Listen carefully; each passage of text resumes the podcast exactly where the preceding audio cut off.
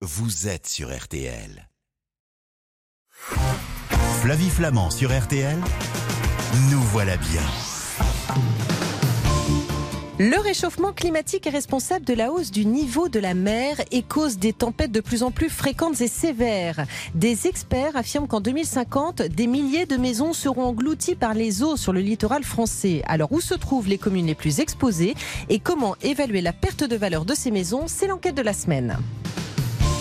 Qu'elle soit rose, rouge, blanche ou jaune, la rose est la reine des fleurs. Aussi colorées que parfumées, les roses peuvent se teinter de différentes nuances et subliment vos jardins.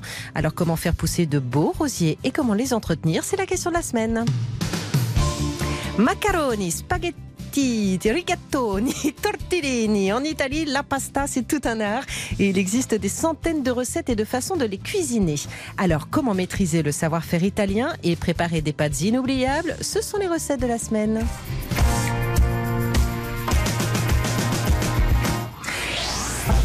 Bonjour, buongiorno à toutes et à tous. Commencez le week-end en votre compagnie? Eh bien, on s'en réjouit. Argent, cuisine, jardin, nous voilà bien. C'est votre allié malin du samedi matin qui n'a pour seule vertu que de vous faciliter la vie. Allez, c'est parti.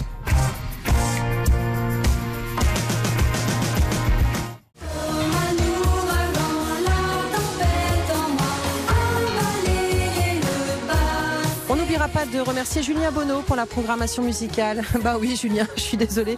C'est de ta faute si on va avoir cette chanson dans la tête pendant tout le week-end. Emma Aziza, bonjour. Bonjour. Merci d'avoir accepté notre invitation parce qu'on a plein de questions à vous poser euh, et ça va être passionnant. Vous êtes hydrologue, vous dirigez le centre de recherche Mayan. Alors Mayan, en fait, c'est un centre de recherche pour la résilience et l'adaptation des territoires face aux risques majeurs et au changement climatique. Et vous avez été consulté dans le cadre d'une enquête du euh, Super Magazine, toujours intéressant. Oui, demain. Euh, c'est assez angoissant quand même tout ça. Effectivement, quand on regarde les projections climatiques et qu'on comprend que certaines villes pourraient être rayées du territoire et qu'on est encore aujourd'hui à, un- une durée moyenne des, euh, des prix immobiliers qui dépasse la vingtaine d'années, on se dit que je crois qu'on n'a pas compris là où on va et ce qui va nous arriver. Pourquoi le réchauffement climatique entraînerait d'ici 2050 une submersion et de graves inondations sur le littoral, alors principalement le littoral atlantique hein? Comment est-ce qu'on peut euh, expliquer ce phénomène? Alors ça s'explique par deux raisons. Pourquoi le niveau des mers et des océans monte? D'abord, il y a ce que l'on appelle une dilatation thermique, c'est-à-dire que si vous augmentez la température de la molécule d'eau, eh Oui. bien son volume va augmenter et donc en fait nécessairement euh, vous allez avoir un volume global qui va qui va s'accroître à l'échelle d'un océan. Et puis d'autre part, eh bien on a nos océans qui reçoivent des, des quantités énormes Mm. euh, d'eau douce depuis euh, notamment la fonte des glaces et des glaciers, puisqu'on a nos, nos glaciers continentaux, mais on a aussi des itincis polaires qui sont en train actuellement de fondre. Quelles sont les communes qui sont particulièrement concernées sur la côte atlantique et sur la Manche par cette projection? Alors pardon de le dire comme ça, mais c'est vrai qu'en préparant cette émission, en effet la réflexion apocalyptique. Alors, principalement, toutes les zones que l'on appelle d'exutoire, c'est-à-dire ces grands deltas où les fleuves vont se jeter dans la mer, sont les zones les plus fragiles. Euh, la, la zone qui semble être la plus sensible est clairement la zone de Dunkerque, Grand Saint, toutes ces zones euh, qui sont en réalité, il y a plus de 400 000 personnes qui habitent sous le niveau de la mer, dans des zones de polder. Là, effectivement, ce sont sans doute les premiers touchés. Mais on a notamment, euh, à l'exutoire de la Seine, en Normandie, on va avoir le Mm.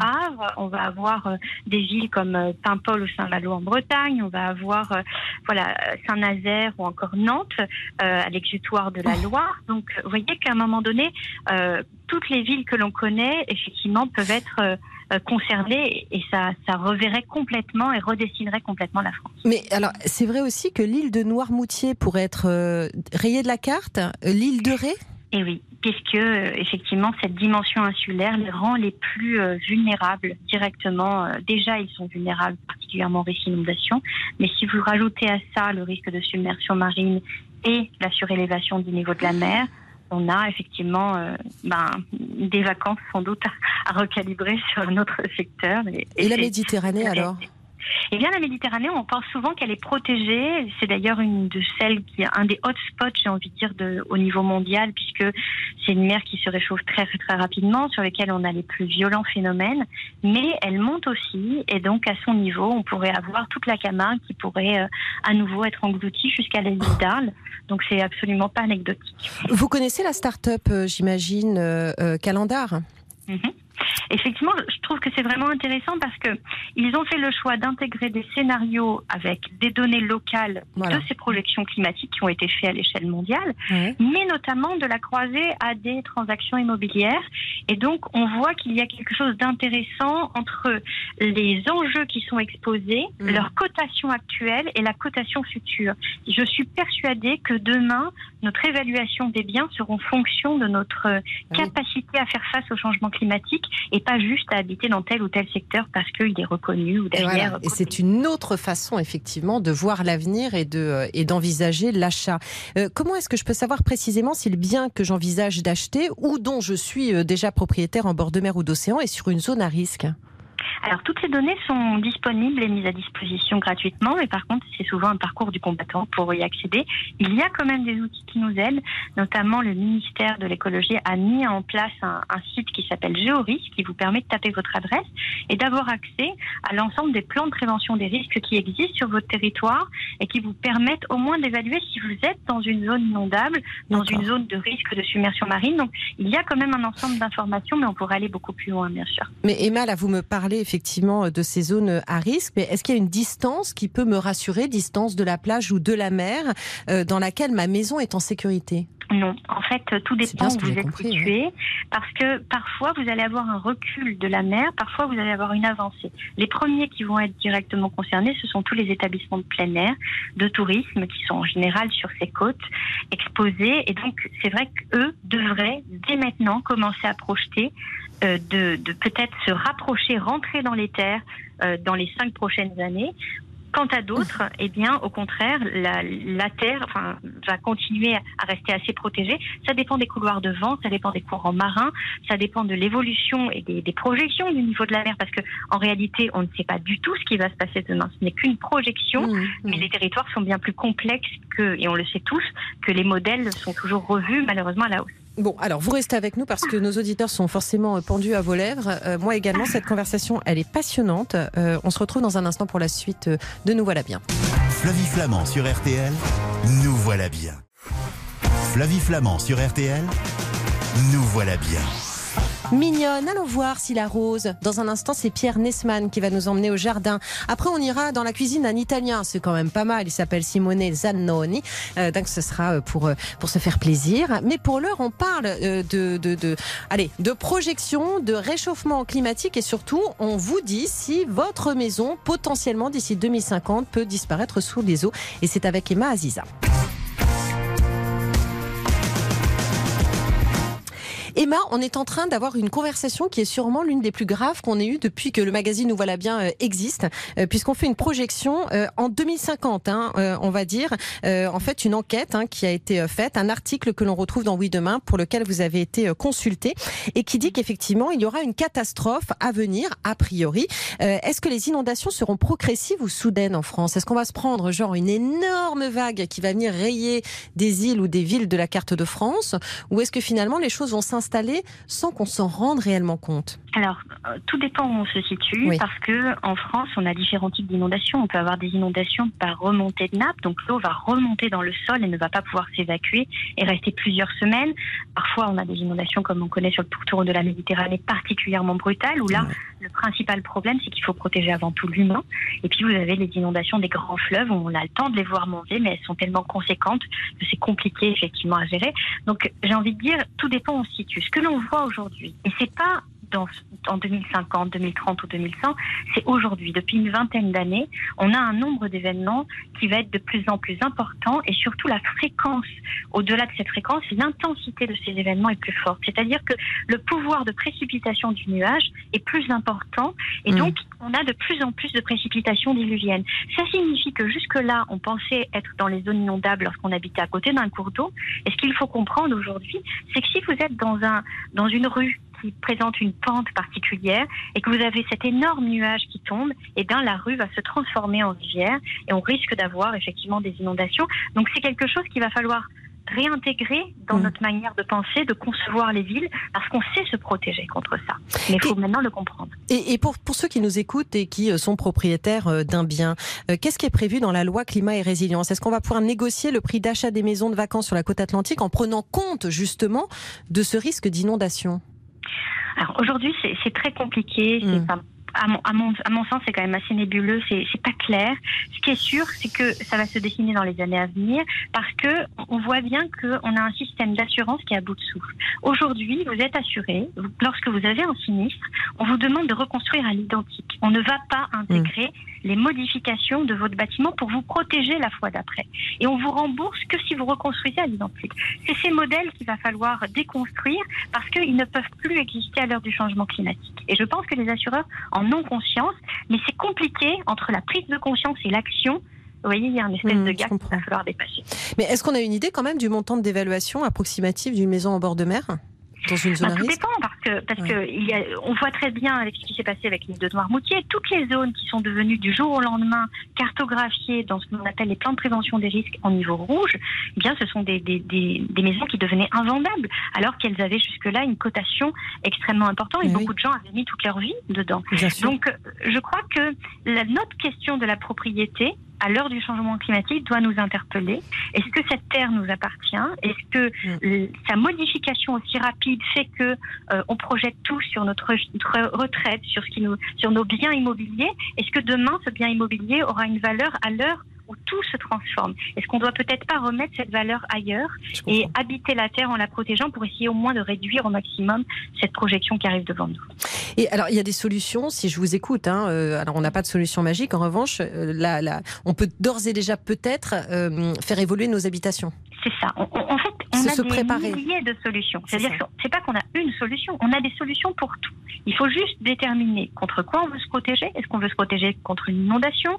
Est-ce qu'on veut se protéger contre submersion marine? Contre les sécheresses aujourd'hui, qui coûtent plus cher que le risque d'inondation Pour tout ça, il existe des solutions, mais ça prend du temps de s'adapter parce qu'il faut faire des travaux, il faut évaluer quels travaux il faut réaliser et ensuite il faut transformer son bien. Et on n'a pas aujourd'hui un système bancaire assurantiel qui suit. Donc il faut changer en fait la mentalité de, de tous les étages pour qu'on puisse comprendre qu'on est en train de vivre le changement climatique et que c'est maintenant qu'on doit agir tous à notre échelle. Ce sera ma dernière question. L'idée, euh, si je veux être euh, tranquille de ce côté-là, euh, il faut que je sois le plus loin possible d'un cours d'eau, d'un fleuve, de la mer. C'est la montagne oui, je sais pas. Oui et non. Euh, il faut, en fait, il faut analyser effectivement où se situe votre cours d'eau parce que plus vous êtes à proximité, plus les, vous êtes dans mm. ces zones où on a fait des erreurs d'aménagement à construire dans les lits des rivières. Et eh bien, à un moment donné, ces rivières se réveillent et l'homme qui a cru qu'il était capable de dompter les cours d'eau à coups de digues et de barrages, et bien, se rend compte qu'à un moment donné, il a ses limites. Donc, je crois qu'effectivement, en tous les cas, il faut prendre conscience de là où on habite, de notre bassin de vie, de la rivière à laquelle on est connecté. Mm. On peut se situer à plusieurs kilomètres et être inondé malheureusement, mais il faut au moins prendre conscience euh, de ce que nous raconte le passé, parce que cette histoire du passé nous raconte aussi notre fragilité pour le futur. Et donc je crois que l'idée c'est de vivre avec ce niveau de conscience, de savoir qu'il y aura des gestes et des bons comportements à tenir pour se protéger, protéger nos vies, protéger nos biens. Et c'est toujours tellement plus facile de faire de la prévention que de guérir. Eh bien c'était passionnant et je vous remercie Emma Aziza d'avoir répondu à toutes nos questions. Euh, c'était euh, très éclairant. On vous retrouve hein, dans le magazine Oui Demain et je rappelle que vous dirigez le centre de recherche Mayane. Merci beaucoup Emma Aziza. Je vous envoie des, des, fleurs pour vous remercier parce que dans un instant on va parler de rose avec Pierre Nesman. Euh, à très bientôt. Merci Emma. très bientôt. On est bien peu de choses et mon ami la rose me l'a dit. Mon cher Pierre Nesman, bonjour. Bonjour Flavie. Ça me fait plaisir de vous entendre. C'était passionnant hein, ce sujet avec Emma Aziza. Hein. Oui, absolument. Et puis nous, les jardiniers, on est particulièrement concernés justement par l'excès d'eau et puis l'excès de soleil et de chaleur. Merci en tout cas à vous d'être euh, d'être là. Vous êtes paysagiste, rédacteur en chef adjoint de Rustica Pratique. Vous êtes rédacteur en chef de l'émission Mission végétale diffusée sur M6. Alors, on va parler des roses, des rosiers. J'adore J'adore les roses. Non mais c'est vrai, hein. j'adore les pivoines, j'adore les roses, j'adore les fleurs. Mais alors j'adore quand ils sont grimpants. Il y en a plein de types en fait, hein, différents. Oui, absolument. Alors les rosiers, il y en a des grimpants, il y en a des miniatures, il y en a des buissons, il y a toutes sortes de- d'espèces. Alors c'est vrai qu'aujourd'hui, Flavie, il faut savoir que c'est pas le moment de les planter parce que traditionnellement on les plante en automne et à la fin de l'hiver. On plante Ah. des euh, rosiers à racines nues. Mais vous avez peut-être remarqué que chez les fleuristes, chez les horticulteurs, dans les pépinières, eh ben il y en a partout. Ce sont des rosiers qui sont cultivés en pot et qui sont vendus en feuilles et en fleurs. Et c'est vrai qu'à la veille de, des fêtes, de la Mm. fête des mères, c'est plutôt intéressant comme cadeau. On va se retrouver dans un instant. Avec plaisir. On va continuer à se piquer justement, hein, parce que en parlant des roses avec vous, et puis ensuite je vous ferai une petite infidélité parce que j'irai dans la cuisine d'un Italien. Désolé, hein, Pierre, hein, je vous aime bien, hein, mais euh, on se retrouve dans un instant. À tout de suite. Flavie Flamand sur RTL, nous voilà bien. Flavie Flamand sur RTL, nous voilà bien. Nous voilà bien, c'est jusqu'à 10h. Soyez les bienvenus si vous venez de vous réveiller et de nous retrouver. Euh, on a parlé de choses passionnantes avec Emma Aziza il y a un instant. On parlait du réchauffement climatique et euh, des logements français qui seront bientôt submergés par la mer. Si vous nous prenez en cours de route, je vous invite à retrouver l'émission euh, un petit peu plus tard en podcast sur rtl.fr. On va manger des pâtes dans un instant. Moi, j'ai l'impression d'avoir fait une émission sur mesure parce que j'adore la cuisine italienne et les Italiens, mais j'aime aussi les hommes qui m'apportent des fleurs. Et c'est vous, mon cher Pierre, qui nous parlez Et- des roses. Effectivement, je suis ravi. Ah, ça nous fait plaisir de vous recevoir. Dites-moi, c'est vrai qu'il y a plein de roses en pot en ce moment. Vous l'avez dit, demain c'est la fête des mères, la fête des gentilles mamans. Il faut leur fêter quand elles sont gentilles et donc effectivement euh, leur offrir des roses, euh, c'est une bonne idée. Euh, mais combien de temps ça va durer la floraison? Alors moi, je conseille de choisir des rosiers dits remontants, c'est-à-dire dont la floraison va remonter dans la saison. Ils vont fleurir euh, à la fin du printemps, mais aussi en été et souvent même en automne. Et ça, c'est les rosiers les plus intéressants. Ah, remontant, c'est remonté dans le calendrier, c'est pas grimpant. Exactement. Non, ça ne veut pas dire qu'il grimpe, ça Bon. veut dire qu'il remonte dans la saison. Que la floraison remonte dans la saison, effectivement. Et lui, je peux le, je peux l'avoir en pot? Alors oui, oui, il y en a plein qui sont en, en pot. Moi, je conseille euh, Pierre de Ronsard. Pierre de Ronsard, c'est vraiment une variété qui est très Ah. intéressante, aussi bien au jardin que sur euh, un balcon, dans un grand pot. Alors l'inconvénient, c'est qu'il ne- il n'est pas parfumé. Alors si vous préférez un rosier parfumé euh, grimpant, il y a Sourire d'orchidée. Et vous avez également Rosé du matin, qui est un rosier plutôt buissonnant, à fleurs roses. Il y a une petite nouveauté qui est sortie ce printemps et qui a été baptisée aux Journées des plantes de Chantilly, c'est Rallye des gazelles, des jolies fleurs couleur caramel un peu sable avec des fragrances de rose, citron et de poire. Et puis moi j'ai un petit coup de cœur pour Guylaine de Féligonde, qui est un rosier grimpant. Et oui, alors coup de cœur pour le nom, Guylaine de Féligonde, mais aussi pour les fleurs, des petites fleurs qui sont d'abord jaune abricot et qui deviennent ivoire à maturité. Elles poussent en bouquet et elles ont un parfum absolument extraordinaire. En fait, il y a plein de roses différentes, plein de styles différents. Moi, j'adore les roses de jardin. Vous savez, ces roses très odorantes qui poussent un peu, on a l'impression qu'elles qu'elles vivent leur vie. Oui, c'est des roses de nos grands-mères. Vous savez, Oui, c'est ces- ça. Des, des roses à, à fleurs de pivoine. Vous évoquiez tout Oui. à l'heure les pivoines. C'est vrai qu'il y a des roses, quand on les regarde, eh bien, c'est à s'y méprendre une, une fleur de pivoine. Ce sont des roses anciennes avec des, énormément de pétales, très doubles, très Mmh. denses, et effectivement, qui ont des parfums de roses absolument exquis. Mais est-ce qu'il y a des rosiers qui déçoivent, qui sentent pas Non. bon, qui sont moches? Un, ro- un rosier, par définition, c'est la rose, c'est la plus belle des fleurs du jardin, c'est la reine des jardins. Donc, elle ne déçoit pas. Elles ont des avantages et des inconvénients. Et moi, ce que je conseille, c'est vraiment d'essayer de cumuler le maximum d'attraits. Une très belle rose, une très belle fleur qui vous plaît, mais aussi un parfum et pourquoi pas. Et aujourd'hui, c'est le cas des Mhm. feuillages résistants aux maladies, notamment avec euh, les labels rouges, qui sont des variétés qui sont sélectionnées justement pour leur résistance aux parasites et aux maladies. Où est-ce que je le plante, mon rosier?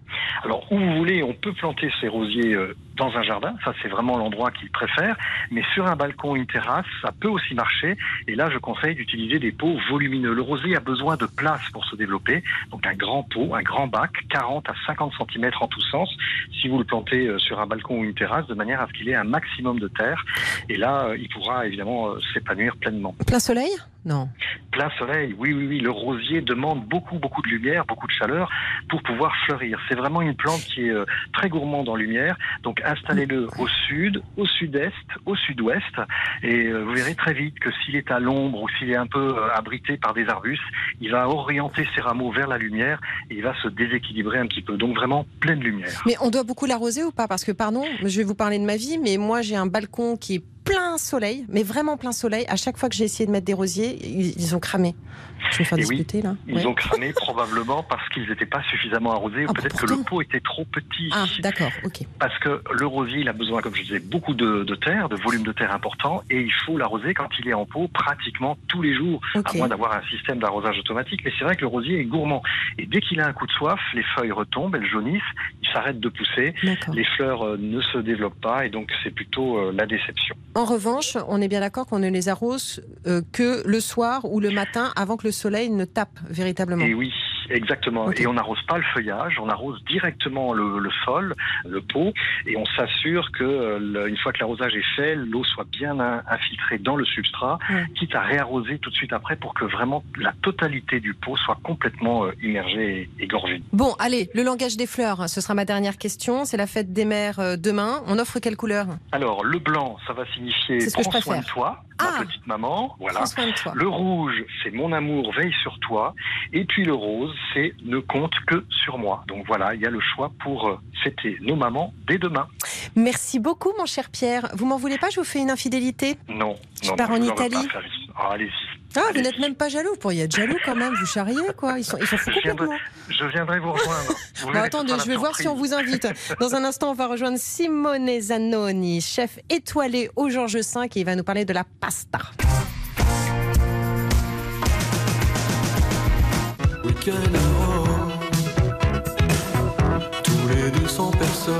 Rien que vous et moi, Simone Zanoni. Bonjour. Buongiorno. Buongiorno, comment ça va Ça va et vous Vous êtes chef étoilé au célèbre restaurant Le Georges de l'hôtel Four Seasons Georges V à Paris et euh, vous êtes donc euh, euh, l'auteur avec Marmiton d'un livre Pasta, Pasta, Pasta chez Michel Lafon. Donc ça veut dire qu'en Italie on mange pas des pâtes, on mange des pastas? En Italie, on mange des pastas, mais c'est pas justement qu'en Italie, parce que justement, cette plat est en train de devenir, est en train de conquérir le monde entier. C'est vrai. Et, euh, à travers les réseaux, à travers euh, Instagram, à travers Facebook, on part que des pâtes, on a envie de manger des pâtes, on, on rêve des pâtes. Et on voit des pâtes partout. Et moi, j'ai décidé justement d'aller à mettre les petits points sur les i euh, et, euh, et d'accompagner les gens pour faire des pâtes encore meilleures. C'est quoi la différence entre la pasta italienne et la pâte française? Oh là là, ah, du coup, il y a un univers là. Oh bon? Pourquoi il y a un univers? Est-ce que vous, est-ce que vous avez, est-ce que vous avez une demi-heure ou pas? Non, je Non. J'ai pas une demi-heure, mais j'ai goûté en revanche et la différence elle est là.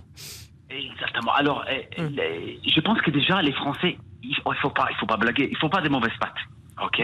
C'est juste que on a, on les, moi que je souhaite, c'est à travers cet livre, mais à travers justement mon compte Instagram, à travers tout ce qu'on fait, je souhaite les accompagner, les aider et partager toutes les astuces que moi j'ai appris en 25 ans de carrière. Hmm. C'est justement les mettre au service. Parce que pour moi, la cuisine, c'est pas une recette qu'on prend, on met dans un tiroir et on cache à l'abri de tout le monde. Pour moi, à la base, une recette, elle est faite pour être partagée. Que ce soit avec euh, les gens qui travaillent avec moi, que ce soit avec, avec mes clients. Et quoi de mieux les- cette reconnaissance que quand quelqu'un vient à, à chez moi et mange et il se dit Simone écoute j'ai suivi ta recette des spaghettis vongolais et maintenant c'est devenu ma recette phare tout le monde adore ma recette je suis devenu les champions des spaghettis vongolais à la maison moi j'adore Bah, Moi, nous aussi, on adore. Et vous restez avec nous, Simone. On se retrouve dans un instant sur RTL. Et vous allez nous donner tous vos trucs pour qu'on puisse avoir vos recettes phares, nous aussi, et dire, eh, eh, nous aussi, on sait faire la pasta. allez, à tout de suite sur RTL. Flavie Flamand sur RTL, nous voilà bien. Flavie Flamand sur RTL, nous voilà bien. Pasta, pasta, pasta. Simone Zanoni est notre invitée sur RTL. Vous savez, Simone, qu'il suffit de me proposer des pâtes et de me parler en italien pour que je tombe amoureuse. ah écoute eh ben, ça tombe mal parce que moi je suis déjà fou amoureux d'une jolie petite italienne qui s'appelle Greta Brunoni en plus elle est italienne aussi elle cuisine des pastas Je viens de me prendre un vent, un râteau. On dit, on dit se prendre un râteau en France. hein. Vous venez de me mettre un vent. C'est génial, j'adore. Mais on peut être potes quand même et vous pouvez me donner des trucs, on est d'accord Mais bien sûr, encore une fois, moi que j'ai juste une envie, une chose, qui est de, de voir des gens Et- qui cuisinent leurs pâtes oui. encore meilleure. Mais alors attendez, parce que euh, c'est quand même pas facile. hein. Franchement, faire soi-même ses pâtes fraîches, moi ça me fait peur. Je n'ai jamais essayé. Écoute, j'ai passé, je, je me suis vraiment concentré sur, et, et j'essaie de comprendre la problématique justement des Français parce que mon livre est, est, est dédié justement aux communautés françaises et francophones. Pour les aider, pour les accompagner à la façonnage de leurs pâtes. Mais, mais aussi, comment choisir les pâtes Parce qu'on a des pâtes fraîches, on a des pâtes sèches, on a des pâtes sans gluten, on a des pâtes avec gluten, on a des pâtes aux œufs. Alors, j'ai essayé de, de- de structurer tout cet univers complexe. Et j'ai donné plusieurs recettes. Mais à la base, qu'est-ce que j'ai dit aux gens? J'ai expliqué dans le livre, j'ai dit, écoutez, faites-vous plaisir. Hmm. Et surtout, et surtout, allez. C'est pas parce que vous faites des pâtes aux œufs à la main qu'elles vont être meilleures que des pâtes sèches qu'on achète en commerce. Il faut juste que choisir la bonne recette avec les bons formats de pâtes, avec la petite technique de cuisson. Hmm. Et du coup, vous avez une assiette, euh, comme moi j'ai dit toujours, bombe atomique. Bon, alors moi, je vais vous poser des questions toutes simples. hein. Déjà, euh, est-ce que je dois mettre du sel dans l'eau quand je fais les pâtes? Alors, surtout quand vous faites, que ce soit que vous faites des pâtes sèches ou des pâtes fraîches, toujours assaisonner l'eau. La règle de base, c'est quand vous mettez, vous prenez un litre d'eau et vous mettez 10 grammes de sel. Par contre, cette règle, elle peut changer en fonction de votre puissance de votre sauce. Quand vous faites des spaghettis vongole, par exemple, vous coupez les sels même moins que la moitié parce que du coup, votre sauce va être très iodée. Alors, il faut surtout faire attention à quel type de sauce vous allez faire avec. Est-ce que je garde l'eau de cuisson pour ma sauce parfois? Bah, bien sûr que oui, bien sûr que oui. L'eau de cuisson est tellement importante parce que c'est là que vous avez une partie de l'amidon. Quand vous cuisinez des pâtes sèches, démarrez la cuisson dans l'eau bouillante, trois quarts de cuisson ou moitié de cuisson dans l'eau bouillante et après le reste directement dans la sauce en ajoutant piano piano des petites louchettes d'eau de cuisson pour avoir vraiment une sauce qui est bien baveuse. D'accord. Est-ce que je peux mettre de l'huile dans l'eau des pâtes pour éviter qu'elle colle? Alors là, c'est vraiment un mythe qui est, je vais peut-être démolir, mais mettre de l'huile d'olive dans les pâtes, ça sert à rien. Dans l'eau de cuisson, ça sert à rien. Ah, Ça, les, pâtes, elles vont pas coller. C'est juste que du gaspillage d'huile d'olive. Alors, que- qu'est-ce que je fais si, pour qu'elles ne collent pas mes pâtes? Ben, elles collent pas du tout. En fait, alors, Ça quand doit pas vous coller, quoi. justement les- Ouais. quand vous posez des pâtes fraîches, par exemple des raviolis, Hmm. les raviolis sont très sensibles parce que si les raviolis vont tomber directement sur le fond de la casserole, il va coller. Hmm. Alors, avec une luche, créez un tourbillon avec vos tours de cuisson, sans vous brûler bien sûr. Hmm. Vous créez un mouvement dans l'eau, l'eau elle tourne en tourbillon et vous, vous allez poser les raviolis à l'intérieur. Les raviolis ne pourront pas tomber directement sur le fond de la casserole, il va tourner dans la casserole et du coup il ne va pas coller. D'accord. Il y a des centaines de variétés de pâtes différentes. Il y a les pâtes à, Milliers, à des milliers. Oui, des milliers. Les paqueris, les parpadelles. les pappardelles, les, tata, les tagliatelles, les macaronis, c'est vraiment, et encore une fois, ça dépend de, de quel pays, de quelle région vous habitez, parce Oui. que certains pâtes que nous on appelle par exemple parkeries, c'est les parcours les différents des parcours du Sud, c'est un gros bordel. Mais c'est bien aussi ce bordel. Vous préférez lesquels, vous? Alors, justement, ça dépend de. Moi, je n'ai pas une, une, une pâte préférée. J'ai une sauce que j'associe à une pâte. Par exemple, Ah. je me vois jamais dans ma vie, mais jamais dans ma vie, manger des penne. Oh, L'autre jour, il y a un client qui m'a demandé des penne vongole. Alors, excuse-moi, je suis allé voir en salle et j'ai dit, mais pourquoi vous voulez manger des penne à les vongole Manger un spaghetto, manger un linguino. Mais pourquoi? Eh ben, je, je voulais comprendre. Et pour- qu'est-ce qu'il vous a dit? monsieur. Et, et ça, on peut pas. Par exemple, les, les- la carbonara. Oui. Carbonara, ça dépend si je cuisine pour jusqu'à 4, 5, 6 personnes. Je fais des jolis spaghettis, je fais des pichis, je fais des gros, des pâtes longues. Mais quand ça devient, la- les volumes deviennent de plus importants, je fais des pâtes courtes parce que c'est Ah, plus facile à cuire. je comprends. Je fais des macaronis, je fais des pâqueries. Vous voyez, Mm. ça dépend vraiment, c'est très variable la chose. Hum, D'accord, ok. Euh, Dites-moi, il paraît que vous avez un secret pour la sauce bolognaise. Alors, il faut pas parce que nous on dit bolognaise, bolognaise, ça, bolognaise et ragoût. En Italie, attention quand vous vous parlez de sauce bolognaise, c'est vraiment une sauce qui à la base n'a pas de tomate à l'intérieur, a juste que du concentré de tomates. Hein Il y a- a du jus. Oui, tout à fait, tout à fait. La vraie sauce à bolognaise qui vient de Bologne, elle a vraiment pas de, elle a pas de, de tomate à l'intérieur. Ça c'est qu'est-ce qu'on appelle un ragoût. C'est autre chose. Oui. Alors, euh, parce que le problème qu'il y a en France, c'est comme quand on dit parmesan, c'est du parmigiano reggiano, c'est du grana padano, on mélange un peu toutes les choses. La vraie sauce bolognaise, elle est faite aussi avec les choux, parce qu'elle est, elle est née à Bologne. Du coup, moi, par exemple, qui j'adore la charcuterie, je garde toujours les petits choux des charcuteries, les tranches qui sont pas trop belles, je Mm. les garde à côté et je vais les émancer avec mon, mon bœuf haché pour justement donner plus de goût à ma bolognaise.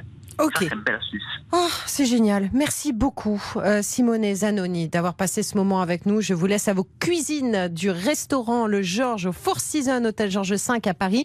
Et je conseille votre livre Pasta, Pasta, Pasta aux éditions Michel Lafon. À bientôt. Grazie mille, ciao ciao Ciao, ciao. Et voilà, nous voilà bien, c'est déjà fini. Pour écouter cette émission en podcast, rendez-vous sur l'appli RTL ou sur les sites partenaires et les recettes de pasta de Simone vous attendent sur rtl.fr. Je vous retrouve dès lundi à 20h sur votre radio préférée avec Jour. C'est le magazine qui explore notre mémoire collective, c'est passionnant. Et la semaine prochaine, même heure, même endroit, pour un nouveau numéro de Nous voilà bien. Juste après les infos, c'est RTL qui continue de vous régaler. Prenez bien soin de vous, passez un excellent week-end. À l'écoute RTL, bien sûr, je vous embrasse.